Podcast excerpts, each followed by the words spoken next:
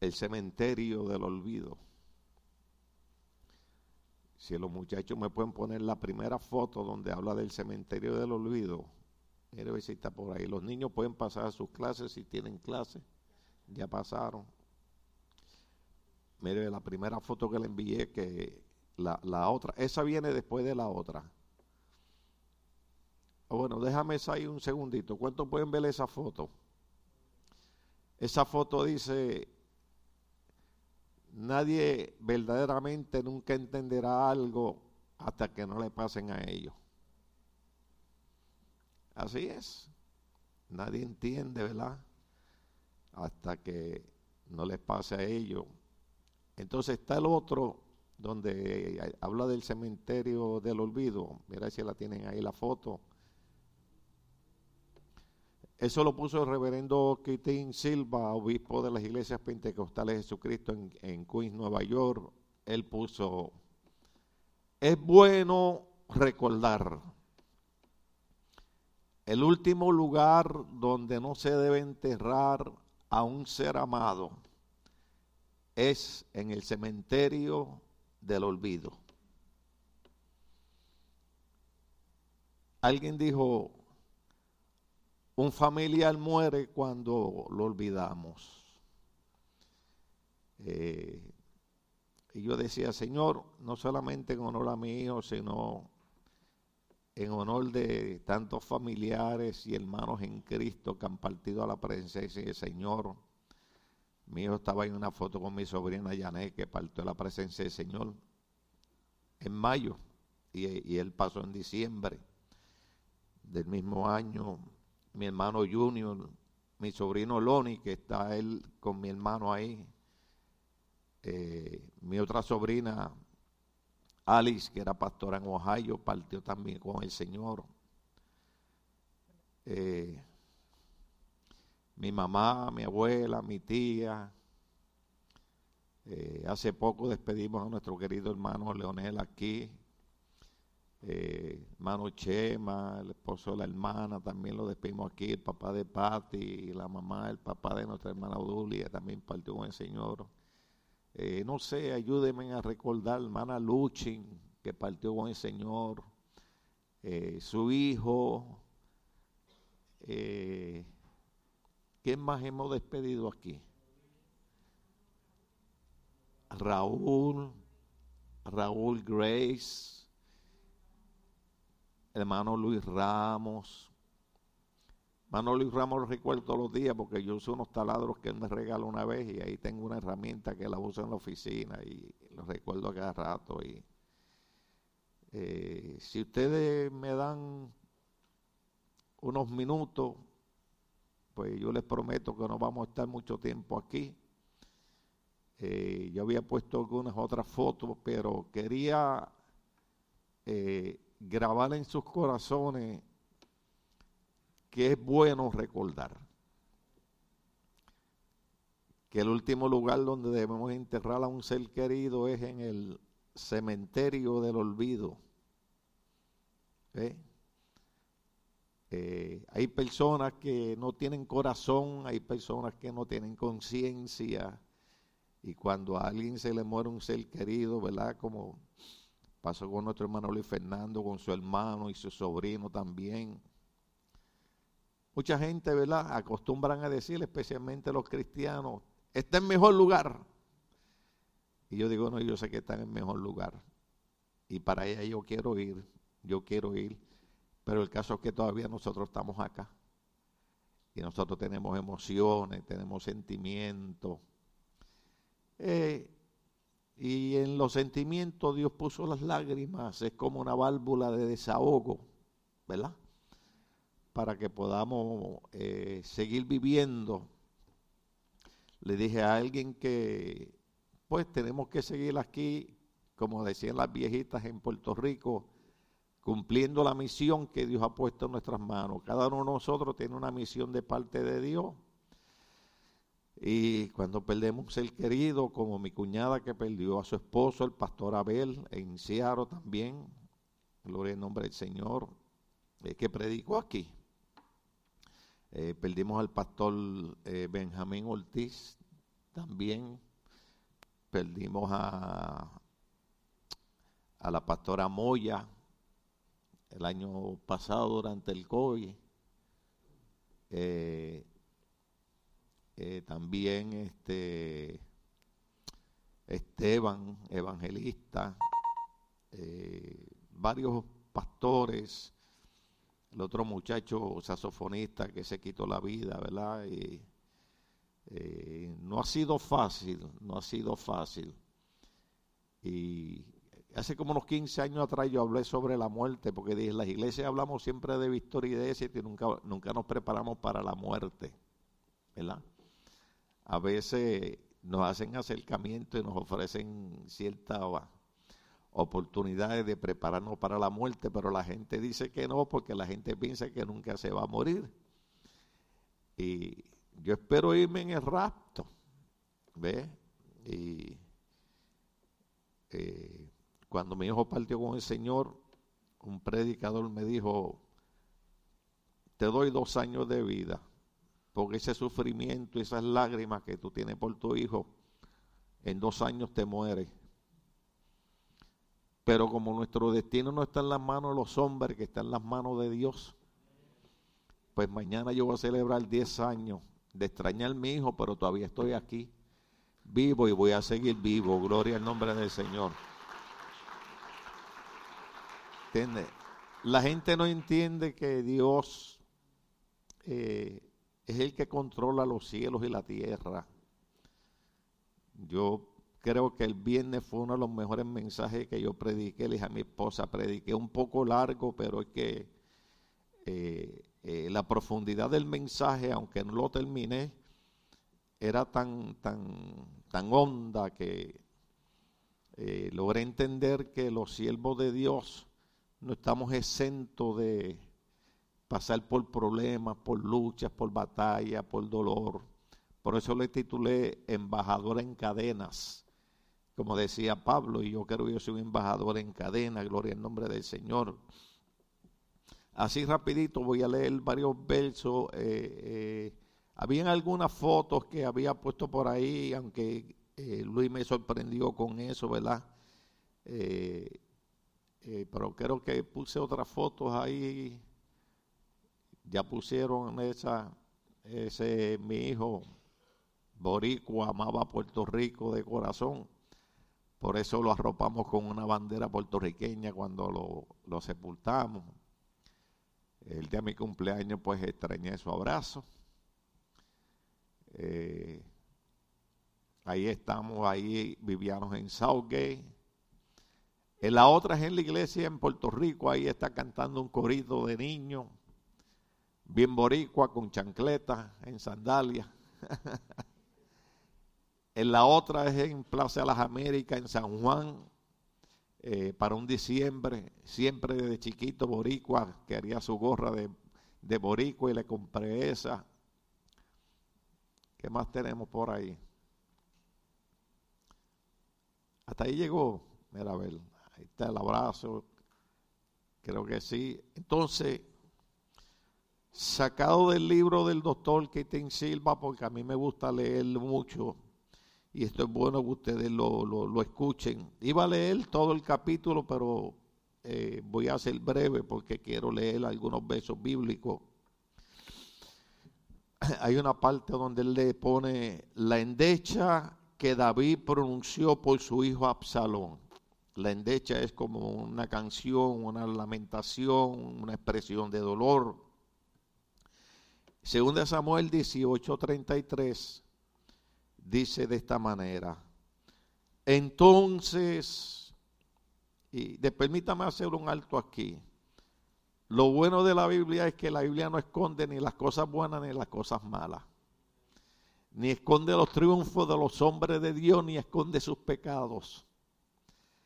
Pero Dios sigue siendo un Dios bueno, sigue siendo un Dios de misericordia, sigue siendo un Dios de bondad y sigue siendo un Dios que aunque nosotros no lo sintamos, Él nos sostiene. ¿Se acuerdan el hombre que tuvo la visión que iba caminando por la playa que veía dos par de pisadas de huella, como que iban dos hombres caminando? Y de momento él empezó a tener problemas y dificultades. Dice que cuando miró veía más que un par de huellas en la arena. Y le dijo al Señor, Señor, en los momentos más difíciles de mi vida me dejaste solo porque veía solamente las huellas tuyas. Y el Señor le, eh, eh, esa, veía solamente mis huellas y el Señor le dijo, no, no, no, estás equivocado.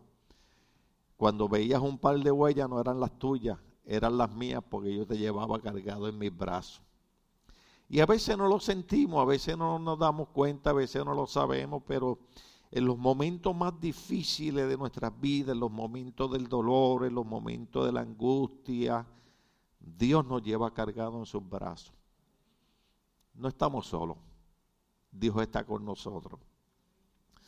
Entonces en 2 Samuel 18:33 dice, entonces el rey se turbó, estamos hablando de David, y subió a la sala de la puerta y, ¿qué dice? Y lloró, y lloró. Eh, yo lloré mucho a mi hijo. Eh, perdónenme, tengo que decirle esto. Mucha gente me criticaron, mucha gente me dijeron, el pastor no tiene fe, no confía en Dios. Sin embargo, había un hombre que Dios le llama el dulce cantor de Israel. Un hombre que Dios dice, cuando le habló al profeta Samuel, he hallado a uno cuyo corazón es semejante al mío y era David. Sin embargo, dice que David se turbó, pero que también lloró. Cuando usted ve a alguien llorando, no, no lo critique, no hable mal de él.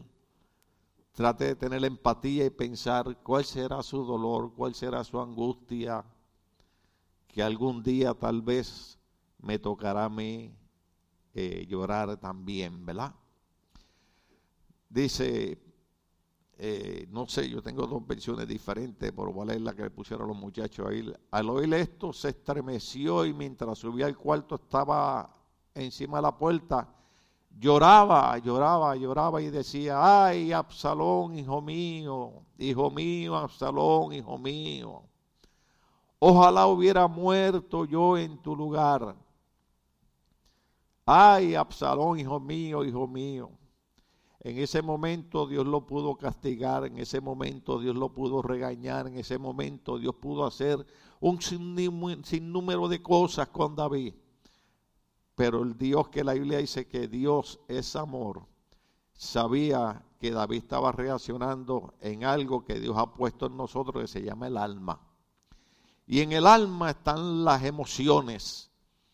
Cuando usted ve algo que le da risa, usted se ríe, eso es algo que está en el alma. Y cuando usted pasa por un momento de dolor y llora, es algo que está en el alma. Por eso Dios no lo castiga, por eso Dios no lo golpea, por eso Dios no lo desecha, porque Dios sabe que Él está cruzando por un dolor inmenso. Sigue, un momentito por ahí, porque yo tengo la endecha completa aquí. Avisaron a Joá que el rey estaba qué? llorando amargadamente por Absalón. ¿El rey estaba qué? El hombre grande de Dios, el hombre poderoso de Dios, estaba llorando por la muerte de su hijo. Y escribe el doctor Silva, los verdaderos hombres de Dios son sentimentales, ríen cuando tienen que reír, y lloran cuando tienen que llorar. Wow. Yo no sé usted, pero a mí me gustó esa parte. Los pastores lloran. Los obispos lloran. Los siervos de Jesucristo lloran. Ese tiempo para llorar debe ser respetado. La muerte del rebelde y golpista Salón tocó las entrañas profundas del rey David. Absalón era el hijo de, David. Era el padre llorando y lamentándose por la muerte del hijo que amaba. Y alguien dijo que lloramos porque amamos. Tres veces gritó en su duelo, hijo mío, Absalón, hijo mío, hijo mío, Absalón, que es lo que hemos leído. Y aún hubiera deseado haber muerto él antes que ver a su hijo muerto. ¿Por qué? Porque lo normal es que los hijos enterremos los padres. Yo enterré a mi madre a la edad de 56 años.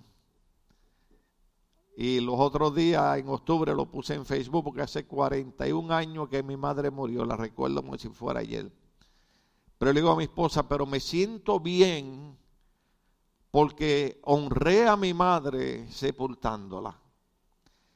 Porque lo normal es que los hijos entierren los padres.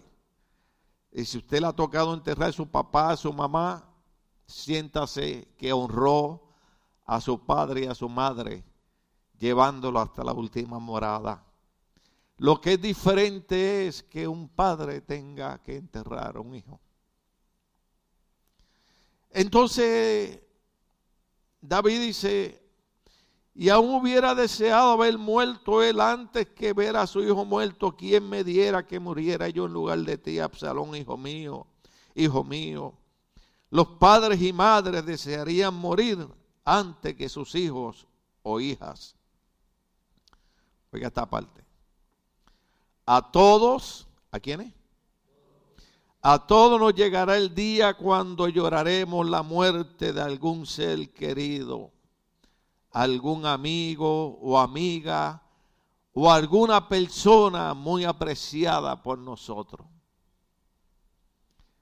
Yo recuerdo mi esposa me miraba porque me llamaron de Puerto Rico y me dijeron, murió José Irizarris. Y yo lo lloré tres días. Un amigo, un amigo. Y lloré por él tres días. Y Cindy me decía, ¿quién era él? Le dije que tú conociste en la emisora cuando fuimos a Peñuela, ¿te acuerdas? Y Irizarri y yo compramos una emisora de radio que estaba vendiendo un farmacéutico un millón y medio de dólares. Hicimos unas campañas, unas cruzadas, recogimos el millón y medio de dólares, compramos la emisora, se llama Radio Señorial y está todavía ahí en Puerto Rico proclamando el Evangelio de Cristo. Eh, yo recuerdo que yo salí de predicar de una iglesia y entré a un lugar, en aquellos tiempos me podía comer un helado con azúcar Espero que en estas navidades Dios haga un milagro. Y cuando entré, él, pues me recordó a algunos hermanos aquí porque él era medio llenito y se estaba comiendo cuatro empanadillas. Y yo le paso por el lado y me dice, ¿tú eres Tim Mejía? Y yo le dije, sí. Me dijo, yo sí, yo soy Osiris y soy pastor de, la, de las iglesias de Dios. Eh, aquí en el Tuque, Puerto Rico, y yo necesito que tú me ayudes para comprar una emisora de radio. Y yo le dije, ¿cuándo quieres que empecemos? Mejor ahora mismo. Y yo lo veía él metiendo aquellas cuatro empanadillas y un heladito nada más. Y trabajamos juntos, trabajamos juntos, nos amanecíamos, nos levantaron a las seis de la mañana, recorríamos toda la isla de un día para otro. Eh, eh, y fue un hermano en Cristo. De hecho, la Biblia dice hay amigos que es mejor que un hermano. Eso es feo. Hay amigos que es mejor que un hermano. Y me tocó llorarlo. Cuando él compró su casa de dos pisos, Cindy, tú fuiste el que conmigo. Él solamente invitó dos personas a cenar con él. Uno fue José, el de la casa del gabinete, y otro fui yo, el otro José. Yo pensé que yo era el único José, pero hay algunos más. Y él me dijo, los invité a ustedes dos porque ustedes dos solamente han sido mis amigos, los demás han sido compañeros de ministerio. Qué triste que en las iglesias donde se supone que nos amemos los unos a los otros, no puede haber confianza ni, ni hermandad verdadera. ¿Verdad? Por eso que hay personas que a veces dicen, tengo un problema, pero ¿a quién se lo cuento? Eh, mi trabajo en las navieras en Puerto Rico, cuando nosotros queríamos que la gente supiera algo, teníamos un compañero que le decíamos, te voy a decir algo, pero esto es entre nosotros, esto es privado, esto es un secreto, nadie lo puede saber, solamente a ti te lo voy a decir. 15 minutos después, todo el muelle sabía lo que había pasado. Y tristemente hay personas así. Pero algún día nos va a tocar llorar por algún amigo, alguna amiga o alguna persona muy apreciada por nosotros. Aunque sabemos hacia dónde van los seres queridos que mueren en Cristo, el sentimiento de dolor y el duelo que acompaña la partida y separación de ellos es algo que nos hiere profundamente. Hay otra enseñanza en la elegía pronunciada por David a causa de la muerte del rey Saúl. ¿Cuántos saben quién era el rey Saúl? Aunque mayormente la muerte de su entrañable amigo Jonatán que lo impactó emocionalmente, David compuso este lamento en honor de Saúl su hijo Jonatán. David compuso un lamento para honrar a Saúl y para honrar también a su hijo Jonatán. Eso está en 2 Samuel 1.17, si lo quieren poner los muchachos. 2 Samuel 1.17 y el verso 18. O sea, ¿qué es lo que yo quiero probar con, con el tema de hoy? Que hubieron grandes hombres de Dios que tenían una cercanía y una relación con Dios más profunda de la que yo nunca tal vez pueda alcanzar. Sin embargo, fueron hombres que fueron impactados emocionalmente por la muerte de, hijos, de amigos, de seres queridos. Y que el rey David en un momento hace un cántico en honor al rey Saúl para el cual él tocaba el arpa y para su hijo Jonatán que se hicieron unos amigos entrañable. El amor de ellos era un amor de, de, hermanos. No lo confundamos, era un amor de hermanos. Pero lo que me llama la atención es que el doctor Silva dice que el rey hizo algo en honor a ellos. Y por eso yo hoy eh, les agradezco a ustedes la bondad de ustedes de estar aquí conmigo para hacer algo en honor a mi hijo, eh, que mañana cumple 10 años. Y aprovecho para dar gracias a todos los que en aquel momento, 10 años atrás, estuvieron al lado mío, los que me ayudaron, los que cooperaron conmigo. Yo andaba perdido.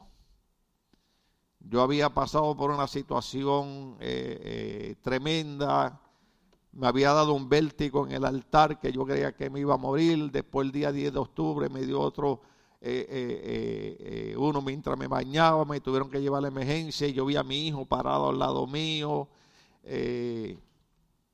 no podía estar mucho de pie. Y muchos de ustedes me ayudaron, me ayudaron en la iglesia, me ayudaron en la casa. Y, y aunque nunca pedí dinero, pero muchos de ustedes también cooperaron con, dinero, gloria al nombre del Señor. Eh, y siempre estaré agradecido, no crean que no.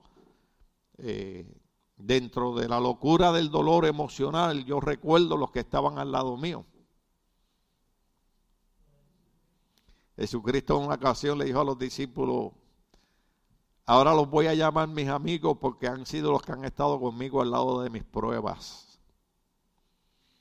En Puerto Rico decimos que cuando uno tiene dinero, tiene amigos a granel. Por eso mi hermano, el que está en silla de ruedas, que ustedes lo vieron en la foto, le gusta mucho esa canción de la cama vacía de Puerto Rico. Esa canción lo que indica es pues un hombre que estaba muy bien, tenía muchos amigos, un día se enferma y cae en una cama en un hospital. Y de momento se da cuenta de que nadie lo visita en el hospital. Y le escribe una carta a un amigo. Oh querido amigo mío, te escribo esta carta, ¿cómo está tu mamá? Para aquí, para acá. Cuando el amigo recibe la carta, dice, wow, nadie lo ha ido a visitar. Y él va al hospital. Cuando llega al hospital y entra al cuarto, la cama está vacía. ¿Qué usted cree que había pasado? Su amigo había muerto. Eh, eh, eh, el tema pareciera sencillo, pero, pero no, no, no lo es. es muy, muy, muy, muy profundo. no hay nada de malo en honrar a nuestros seres queridos. Creo que lo merecen. Yo sé dónde está mi hijo. Nos vamos a encontrar. Yo sé dónde están sus seres queridos. Se van a encontrar con ellos. Pero nosotros todavía estamos acá. Por eso es que usted ve que yo a veces bromeo, a veces me río, porque yo no puedo dejar que aunque yo extraño a mi hijo y amo a mi hijo, el enemigo saque ventaja de eso y me detenga. No lo ha logrado, lo ha tratado, no lo ha logrado, ni lo va a lograr. Entonces dice que David compuso este lamento en honor de Saúl y de su hijo Jonatán, lo llamó el cántico del arco. ¿Están ahí? ¿Están ahí? Eh, segunda Samuel 1.18. Eh, ponme el verso 17 primero. O, ahí está, está bien, gracias, gracias. Ustedes, eh, los muchachos, no sé si, si, si me podrán escuchar, los muchachos de las computadoras, el sonido, pero eh, yo siempre doy gracias a Dios por ello, muy agradecido por el trabajo de ellos, el servicio de ellos, eh, el corre corre de ellos, gloria al nombre del Señor. todos los regalitos que me hicieron para mi cumpleaños, gracias. Gracias. Eh, eh, como le dije, yo nunca he pedido nada para mí, pero mi suegra siempre que le regalaban algo decía, Dios te dé más para que me sigas dando más. Pues entonces pues uno aprende con la gente mayor. Ellos son más sabios que nosotros, ¿verdad? Así que Dios le siga dando más para... Amén. Pero con un abrazo y un beso es suficiente. Entonces él lo llamó el cántico del arco y ordenó que lo enseñaran a los habitantes de Judá. Así consta en el libro de Jacer. Ordenó que todo el mundo se lo aprendiera de memoria la endecha, la elegía, el canto fúnebre que David pronunció por Saúl y Jonatán es un clásico. Segunda Samuel 1, 19 al 20. Yo lo leo acá, ustedes lo leen allá, aunque sea diferente la versión. Yo no sé por qué acá se me cambió la nueva traducción viviente, pero así fue como lo escribió él y yo uso la nueva versión internacional. Pero dice así, déjeme leer esa mejor. Segunda de Samuel 1, 19 al 20. Este fue el cántico, la elegía fúnebre que le hizo. Ay Israel, tus héroes yacen heridos en las alturas de tus montes. Y ese fue el verso que yo usé en el funeral de mi hijo. ¿Cómo han caído los valientes? Verso 20. No lo anuncien en Gad, ni lo pregonen en las calles de Ascalón para que no se alegren las filisteas, ni lo celebren esas paganas. Interesante. Entonces, el, el, segundo de Samuel, el verso 21 al 22, vamos a seguir por ahí. Hay montes de Gilboa que no caiga sobre ustedes lluvia ni rocío, que no crezca el trigo para las ofrendas, porque allí se deshonraron el escudo de Saúl allí quedó manchado el escudo de los valientes. Jamás volvía el arco de Jonatán sin haberse saciado con la sangre de los heridos, ni regresaba la espada de Saúl sin haberse hartado con la grasa de sus oponentes. Verso 23 24. Saúl, Jonatán, nobles personas, fueron amados en la vida e inseparables en la muerte. Recuerde que Saúl y Jonatán eran padre e hijo. Fueron amados en la vida, inseparables de la muerte, más veloces eran que las águilas y más fuertes que los leones. creo que voy al verso 24. Hay mujeres de Israel. ¿Qué le dice que hagan? Lloren por Saúl, que yo le dije hace un rato, cuando usted ve a una persona llorando por la muerte de un ser querido, no lo critique, no lo condene, sino dígale al Señor, dame empatía o por lo menos permíteme hacer lo que me han enseñado, nada más pararme al lado de esa persona para que sepa que no está sola. Porque hay veces que, que no hay palabras que puedan consolar, pero usted ve una persona al lado suyo. Yo llamo al pastor Moya que perdió a su esposa por la muerte del COVID él me llamó llorando. Se me va mi esposa, me dijo. Y yo lo llamo. Le digo, Moya, te estoy llamando para saludarte. Lo llamé la semana pasada, el cumpleaños en noviembre también. Eh, eh, no, ¿cómo estás? Eh, te estoy viendo, te veo, te veo ahí en la iglesia predicando y veo que pusieron a tu hija de pastora, gloria a Dios. Y no le menciono nada de la esposa, pero él sabe por qué yo lo estoy llamando. Cuando estamos aquí todavía. Me quedan unos minutos, ¿los puedo usar? Porque recuerde que todos, ¿cuántos? Algún día lloraremos por un padre, por una madre, por un hermano, por una hermana, por un amigo.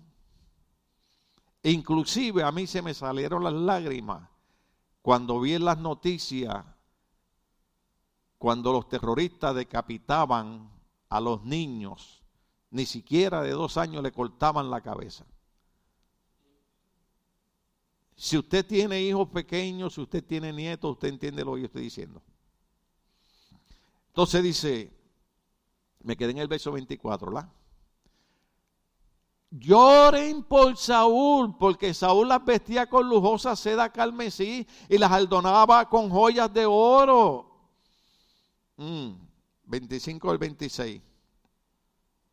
¿Cómo han caído los valientes en batalla? Jonatán ya se ha muerto en tus alturas. ¿Cuánto? ¿Qué dice? Dele tiempo a las personas a que pasen el dolor de la muerte de un ser querido. ¿Dónde estamos aquí? ¿Cuánto sufro? ¿Cuánto usted han visto a alguna persona sufriendo y usted dice, el problema es que no, no, no tengo nada que hacer? Cada vez que mi esposa me veía a mí con la cuestión del cáncer, eh, eh, eh, en medio de las luchas y la batalla y con los dolores, y me decía, y lo que más me duele es que no puedo hacer nada. Mire qué tremendo. Y, cuando una persona pierde un ser querido, lo va a superar, pero por un tiempo lo va a sufrir. Mientras esa persona lo esté sufriendo,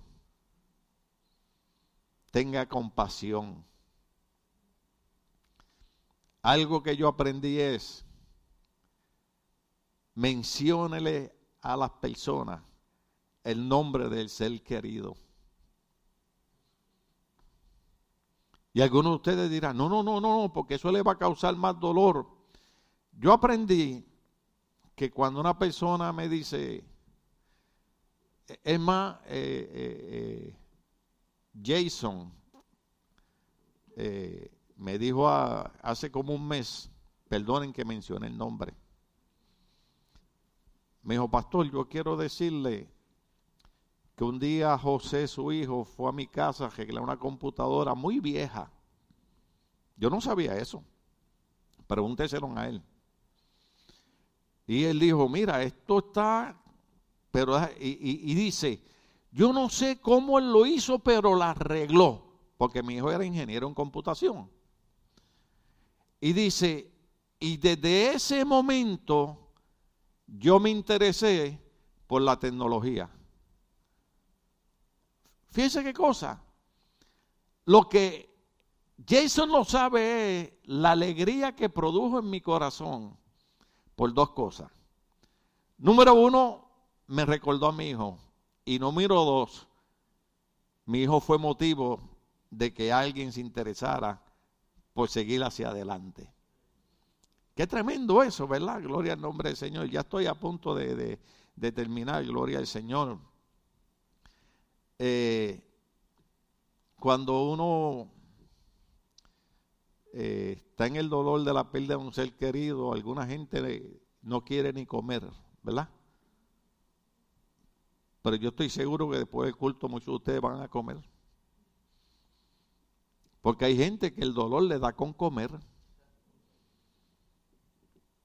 Y yo sé que mi hijo me perdonaría si yo aceptara la invitación de alguien de ustedes. Esa risa sonó como, siga creyendo en Santa Claus. Santa Claus es un símbolo. ¿Verdad? Yo sé que hay iglesias que prohíben que uno puede llevar los niños, que tratarse. Santa Claus es un símbolo de la Navidad. ¿Cuánto cuando ven a Santa Claus piensan en la Navidad? Pero no fue Santa Claus el que murió por nosotros. ¿Quién fue el que murió por nosotros? Jesucristo de Nazaret, el Rey de Reyes, Señor de Señores, que vino a dar su vida por nosotros. Él es la razón de esta época. No ponemos un árbol para adorarlo, no ponemos luces para adorarla, sino porque queremos demostrar el agradecimiento y la alegría que sentimos que cuando no lo merecíamos, Cristo vino a dar su vida por cada uno de nosotros. Así que recuerde que la felicidad no está, aunque es bueno, es una oportunidad para las familias reunirse y comer y, si le sobra al otro día me llama. Los recalentados sabe bien bueno, hermano. Bien, yo no sé. Lo único que eh, hay algo que yo no como. ¿Qué es lo que yo no como de Guatemala? No, los chuchitos. No, no, no, chuchitos no, chuchitos también. ¿Lo qué? Los rellenitos. ¿Viste eso, Luis? Los rellenitos yo no los como. Porque en el 1988, la primera vez que yo fui a Guatemala, hicieron chuchito. perdón, rellenito. ¿Por qué me da con decir chuchito? Es que como los chuchitos pienso en la marihuana que le echan, pues. Entonces, pues, sí, porque yo, yo, yo, yo veía que después que se comían los chuchitos, todo el mundo estaba alegre. Y después me decían, no, eso, eso es como los salvadoreños que le echan loroco a las pupusas. Yo creo que los salvadoreños y los guatemaltecos están montados en el mismo barco. Porque eso verde ahí, yo no sé. Porque después que se la comen están alegres. Porque después que uno come, normalmente uno está, ay, quiero dormir. Entonces ustedes le echan la cosa verde esa y... Bueno, lo que pasó fue que me dijeron, pruébalo, a ti te gusta el dulce. Sí, me gusta el dulce, hermano. Y tú no sabes el sufrimiento que tengo ahora, que los doctores me dijeron, tú no tienes diabetes, pero es hora de cortar el azúcar, de cortar esto, aunque a veces me porto como un niño malcriado y me la como, ¿no? Eh, pero en aquella época eh, Oye, hermano, y yo me, ¿cuántos me comí? Dos. Dos. Y parece que los dos que yo me comí los habían separado exclusivamente para mí. Y parece ser que por alguna razón me querían mandar para el cielo. Porque yo me comí aquellos rellenitos y perdona la expresión, estuve tres días vomitando, quedé sin color, quedé sin fuerza, y lo único que me dolía era que en vez de morir en Puerto Rico iba a morir en Guatemala. Yo estoy como los mexicanos. ¿Sí o no? ¿O no cantan los mexicanos eso? ¿Ah? Vamos a ver, déme la nota, déme la nota. Yo sé que estamos en honor a mi hijo, pero quiero que le, esté contento. ¿Cuál, es la nota? ¿Cómo es? ¿Cómo es? dímelo, dímelo, Luis, dímelo, dímelo. No. No es que dice, México lindo y querido, si muero lejos de ti, quiero que...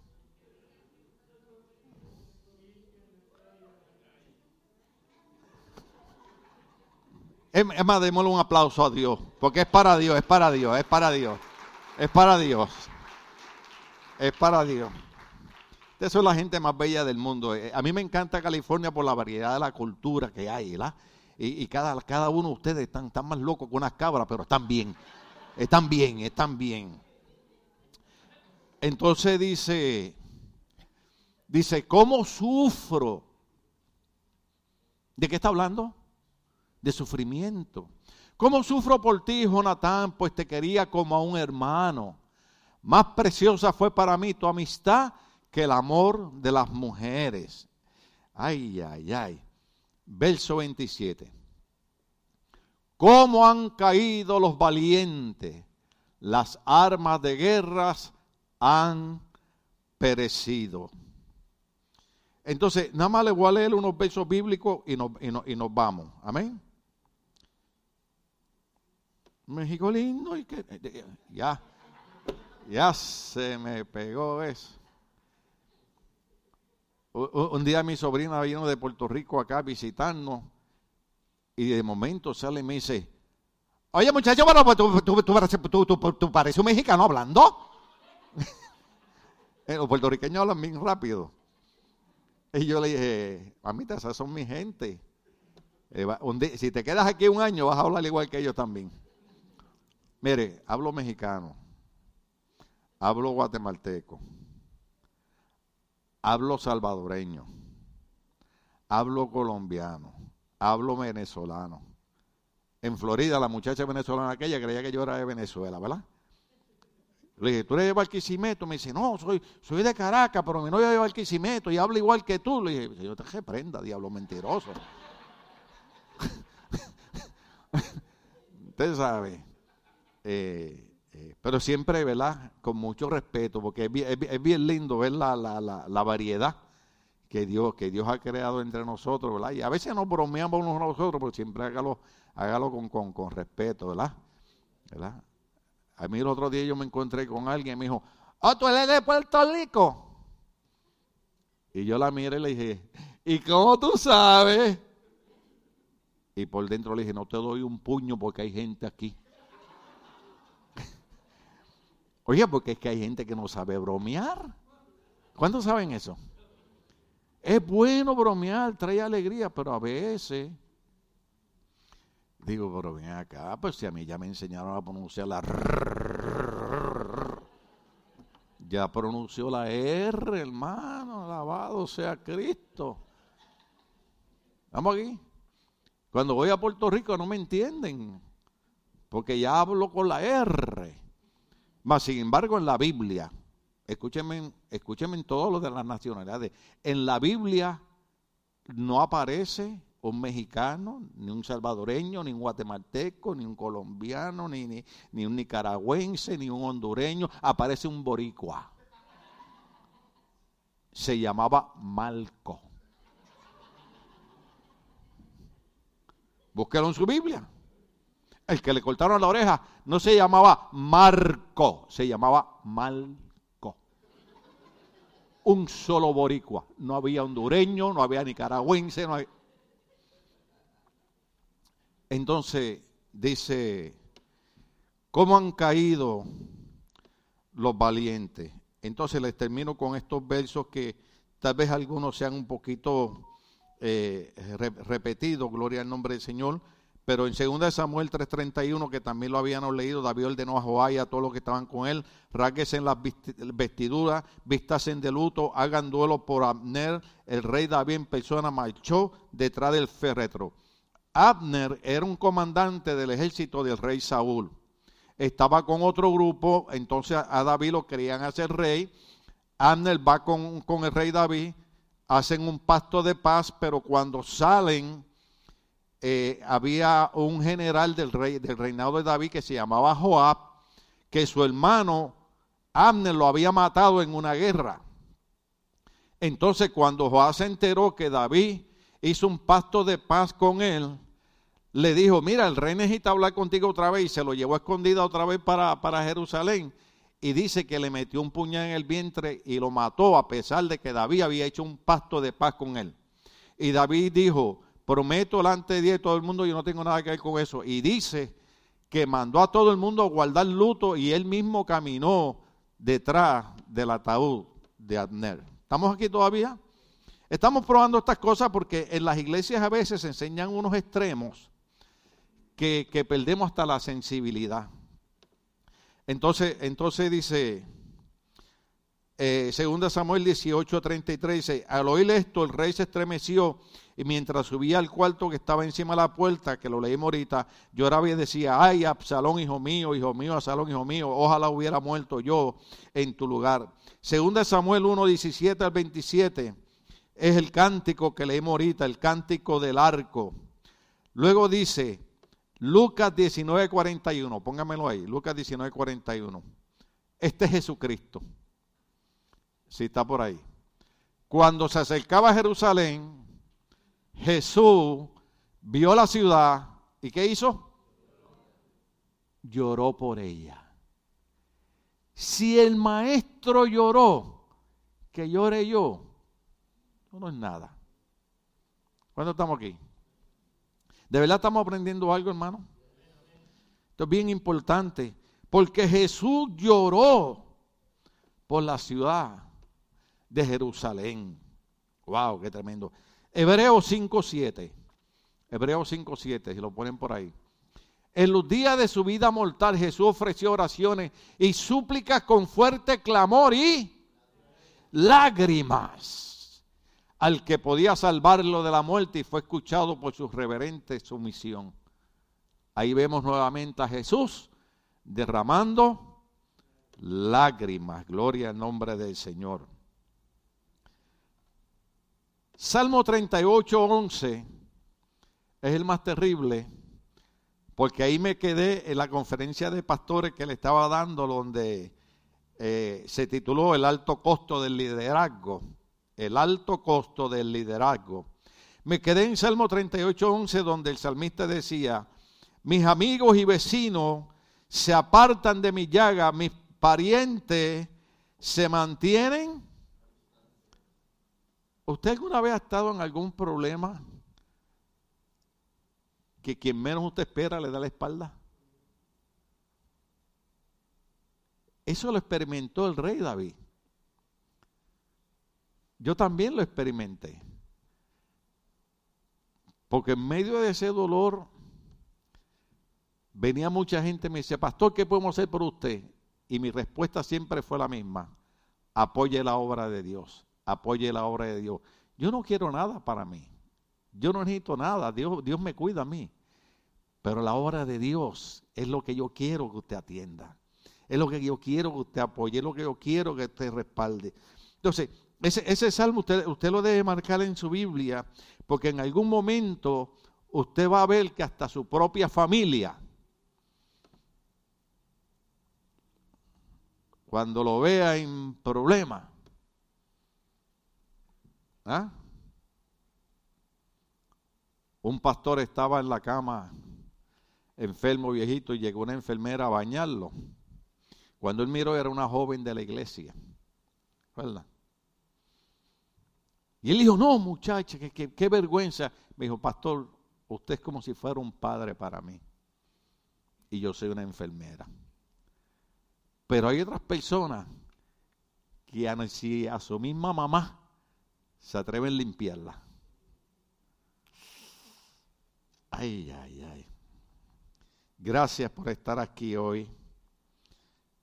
Nada más le, doy esto. Primera Tesalonicenses 5.18, dos versos más nos quedan. Primera Tesalonicenses 5.18. Versos incomprensibles de la Biblia. Cosas que hay que estudiarlas y analizarlas y pasar 40 y 50 años tratando de entenderlas, como la pregunta que me hizo mi esposa que yo expliqué el viernes. Mire lo que dice Dios a través del Espíritu Santo por medio de Pablo en 1 Tesalonicenses 5, 18. Nadie levante la mano, solamente me mira. ¿Habrá alguien pasando por algún problema ahora? Thank you. Den gracias a Dios en toda situación.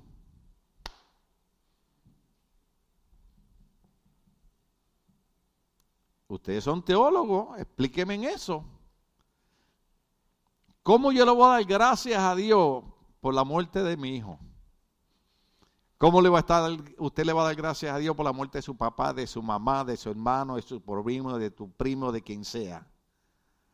Sin embargo, la Biblia dice, den gracias a Dios en toda situación. No importa por lo que estemos pasando, aunque estemos llorando, aunque estemos sufriendo, la Biblia dice, Señor, yo te doy gracia en medio de este dolor, en medio de estas lágrimas, en medio de este sufrimiento, porque yo sé que estoy protegido por tu mano. Den gracias a Dios en toda situación, porque esta es su voluntad para ustedes en Cristo Jesús. Fíjense qué cosa. Explíqueme ese verso. O sea, que Dios me dice a mí, dame gracia porque me llevé a tu hijo.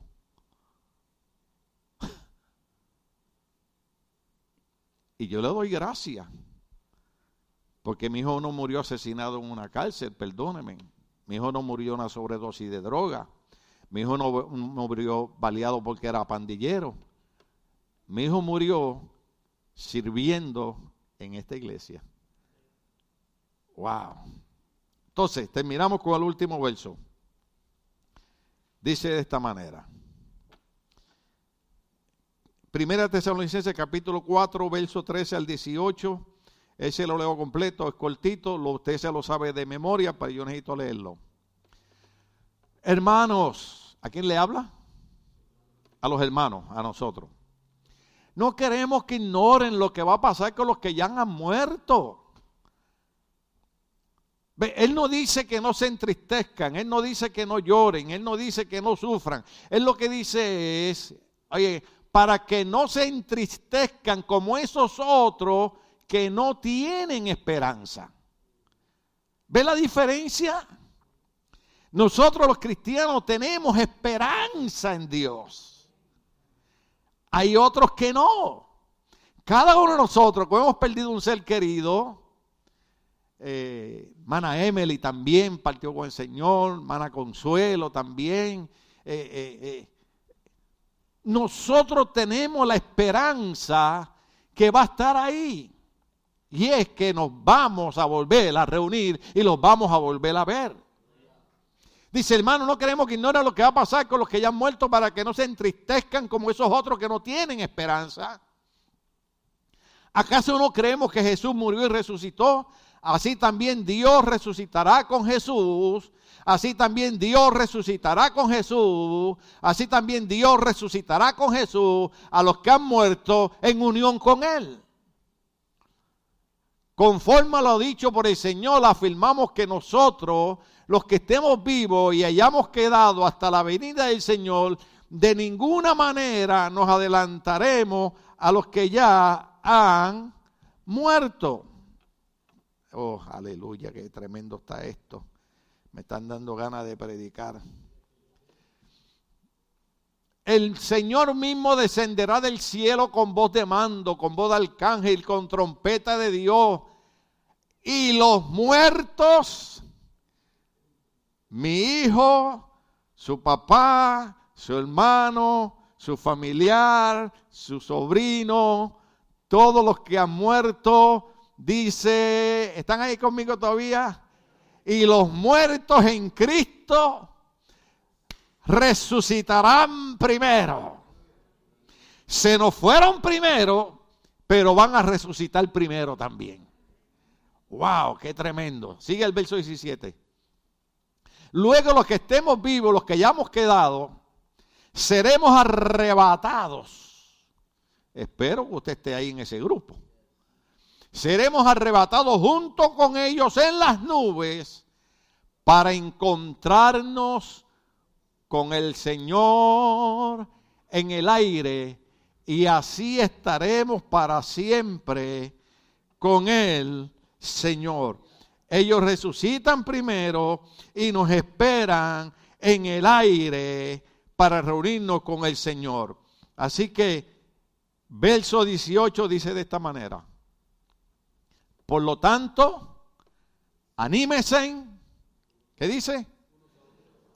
Anímese unos a otros con estas palabras. Sé que lloramos. David lloró. Jesús lloró. Los pastores lloramos. Los hermanos lloramos. Sufrimos. Lamentamos la partida de un ser querido. Pero dice, anímense con estas palabras, porque aquellos que se nos adelantaron, cuando suene la trompeta, los muertos en Cristo resucitan primero y después nosotros seremos arrebatados y nos reuniremos con ellos. Anímense, anímense con estas palabras, porque vamos a ser reunidos con cada uno de ellos. Gracias por estar aquí hoy para honrar la partida de mi hijo y honrar cada uno de sus seres queridos que ya están con el Señor. Amén. Dios es mi testigo que dice, Señor, no solamente voy a honrar a mi hijo, quiero honrar también a cada uno de los que ya también se nos adelantaron en la iglesia. ¿Cuántos han perdido seres queridos aquí? Déjeme ver sus manos.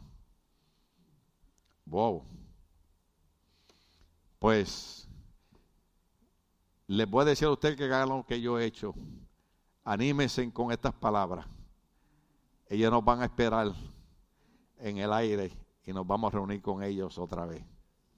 Qué pena que tengamos que irnos, que tengamos que despedir, pero hasta aquí llegamos.